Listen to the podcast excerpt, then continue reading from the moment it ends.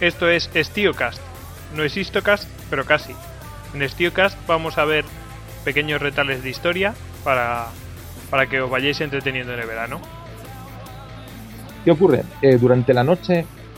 La José. Carlos, antes, antes Perdona, de, dime, antes, dime. antes de llegar a, a eso, vamos a, vamos a aclarar un tema con, el- con el Martín, con Martín Elaja, porque Rodrigo ha mirado un poquillo eh, qué- hay de mito, qué hay de realidad y nos Ah, lo puede bien. comentar muy rápidamente, eh, porque ahí también Efe- se- efe- efectivamente parece que, que el nombre también es un poco, pues digamos, una, una, una herencia, ¿no? De- que nos viene de, de- de historiadores antiguos que no tampoco tampoco tenían demasiado conocimiento de- del asunto.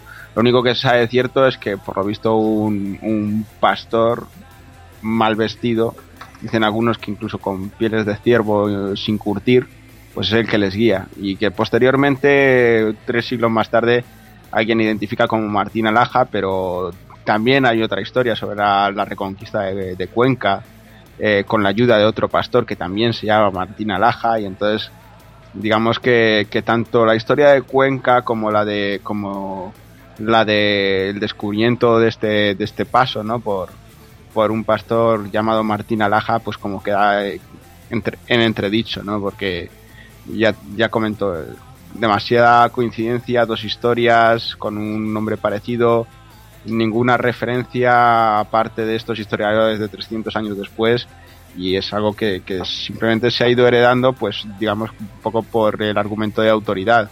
De este historiador famoso dijo que era Martín Alaja y ahí ha quedado Pero, Bueno, de todas maneras, yo creo que eso es forma parte de la leyenda, ¿no? Es como eso, todas las leyendas tienen una parte de, de realidad. Yo yo coincido con José Carlos en que puede el pastor es más que probable que, que existiera y además es nadie mejor que, que un pastor para conocer la zona, alguien que se tira prácticamente nueve o diez meses al año viviendo él, él solo en, en el campo, ¿no?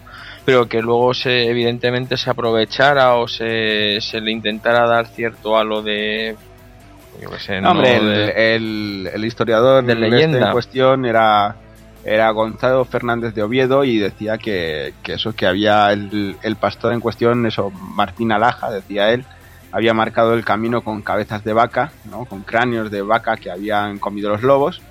Y, y después el rey Alfonso lo convertiría en hidalgo y, y le nombraría eh, cabeza de vaca. Pero, pero mm, a mí me parece una sospecho- sospechosa coincidencia eh, eso, la, la reconquista de Cuenca, que por lo visto es en las mismas fechas, mismo nombre de pastor que ayuda a pasar a los cristianos.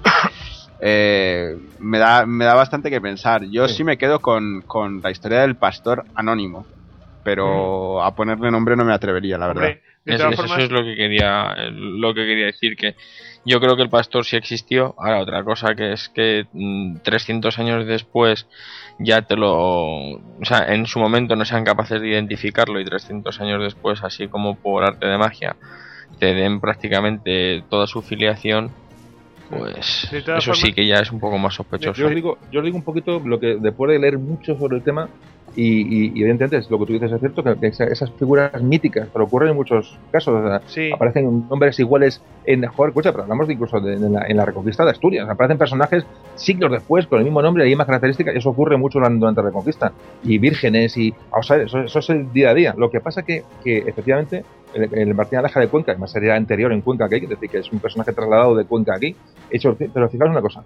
Eh, hay dos, dos, dos datos dos datos fundamentales para saber que alguien alguien les enseñó un camino o, o encontraron un camino secreto o desconocido.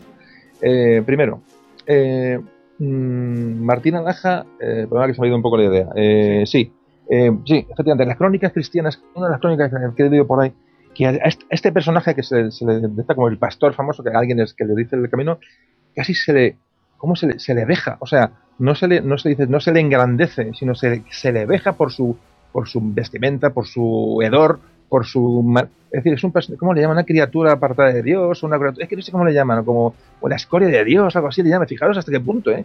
Fijaros, un personaje que, o sea, se le, se le llega hasta casi a insultar, no casi, se le llega a insultar por su, por su aspecto, porque no sé, en esa crónica es que no recuerdo la pena, pero perdona que no haya traído ni lo tenga Pues ya digo, lo, es que tantas cosas tengo en la cabeza que, de información que, a veces se me olvida. Y sería importante traerlo a colación esto, para dar el dato concreto de quién dice eso.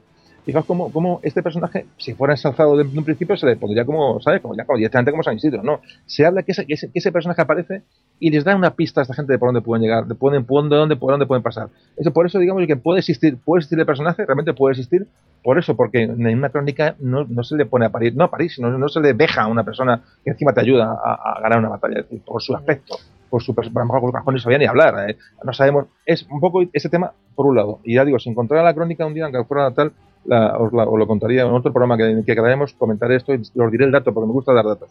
Eso por un lado. Un personaje esto puede existir. Eh, segundo, mm, vamos a ver, si este paso fuera conocido, si el paso, si ese paso por la cuerda de Ser Morena hubiera sido conocido, que llega a un, a, una, a un sitio que, que, tiene posibilidad de acampar y es inexpugnable para preparar la batalla, los almohades lo hubieran tomado. Sí. Es decir, hubieran tomado, digamos, ya no el camino, sino la, la, la plataforma la plataforma donde, donde se, se, luego se ubicó el ejército cristiano cuando pasa Sierra Morena, es una zona que digo que cuando se ve, se entiende, es una, es una, una altura enorme, pero ya nada arriba, es una, meseta, una meseta, digamos, natural, en la cual estás protegido, pero puedes acampar. Entonces, eh, si los amores hubieran sabido la existencia de ese camino, o la posibilidad de que los cristianos hubieran llegado hasta allí, lo hubieran protegido, hubieran cortado el paso, hubieran incluso puesto tropas no en Santa Elena, sino en esa, en esa parte donde, donde luego llegaron los cristianos. Es decir, que existe la posibilidad del personaje, por cómo se le trata y se le llama, o imaginemos que el personaje no existe, ¿vale? Imaginemos que el personaje no existe, pero la vanguardia cristiana, investigando ante la, la, incertidumbre y, el momento crítico que supone retroceder o atacar y meterse, y es un ataque mm, suicida, busca un camino, dice, va, busca algo que no podemos hacer. Entonces, manda, me imagino, si no, existe, no existiera el pastor, estamos hablando un poco ya de historia de ficción, mandarían una, una, vanguardia, digo, con, con, este alférez de Castilla, de, eh, Rodrigo López de Aro, entonces mandan pues, para buscar una antes de, de, de, evitar el desastre. Entonces buscan y, encuentran el camino. Ya digo, y ese camino era, era desconocido, con lo cual puede ocurrir que alguien se lo dijera, porque sí, porque no dice los, uno, lo ve allí y dice, bueno, ¿y cómo los, los árabes no tomaron esta, esta posición? Porque no la conocían. Es que uno, uno, una vez que uno lo ve allí dice, ¿cómo es posible que tengan ese error táctico con que hay gente que conocía la zona y conocían hay que, Hay que pues darse cuenta que es que eh, si tú no conoces el territorio y hay que decir que ni los ni los musulmanes ni los cristianos conocían ese territorio mm, en profundidad, ¿por qué? Porque era una zona de frontera, hay que decirlo, que iban y venían, iban por los caminos habituales, pero no estaban ahí mm, bien asentados. ¿Quiénes lo conocían? Los que vivían ahí perfectamente.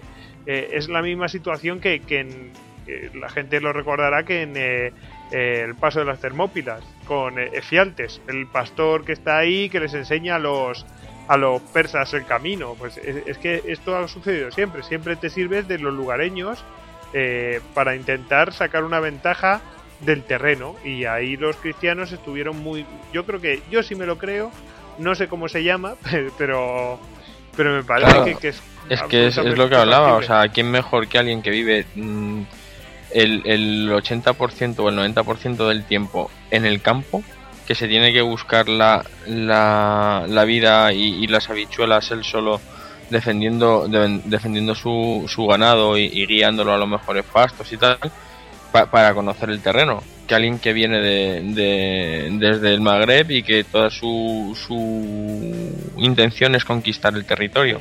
Y, y yo creo que yo creo que las dos razones que ha dado José Carlos eh, muestran que el camino era absolutamente desconocido y que sí que tomaron ese camino. O sea, eh, porque si no lo hubieran cubierto y no hubieran llegado tan fácilmente a, ese sitio. Eh, es evidente. O sea, los, cristianos llegaron en igualdad, bueno, en igualdad, en, condiciones no desfavorables a plantar batalla. O sea, que es así. No, mm. sé cómo lo veis.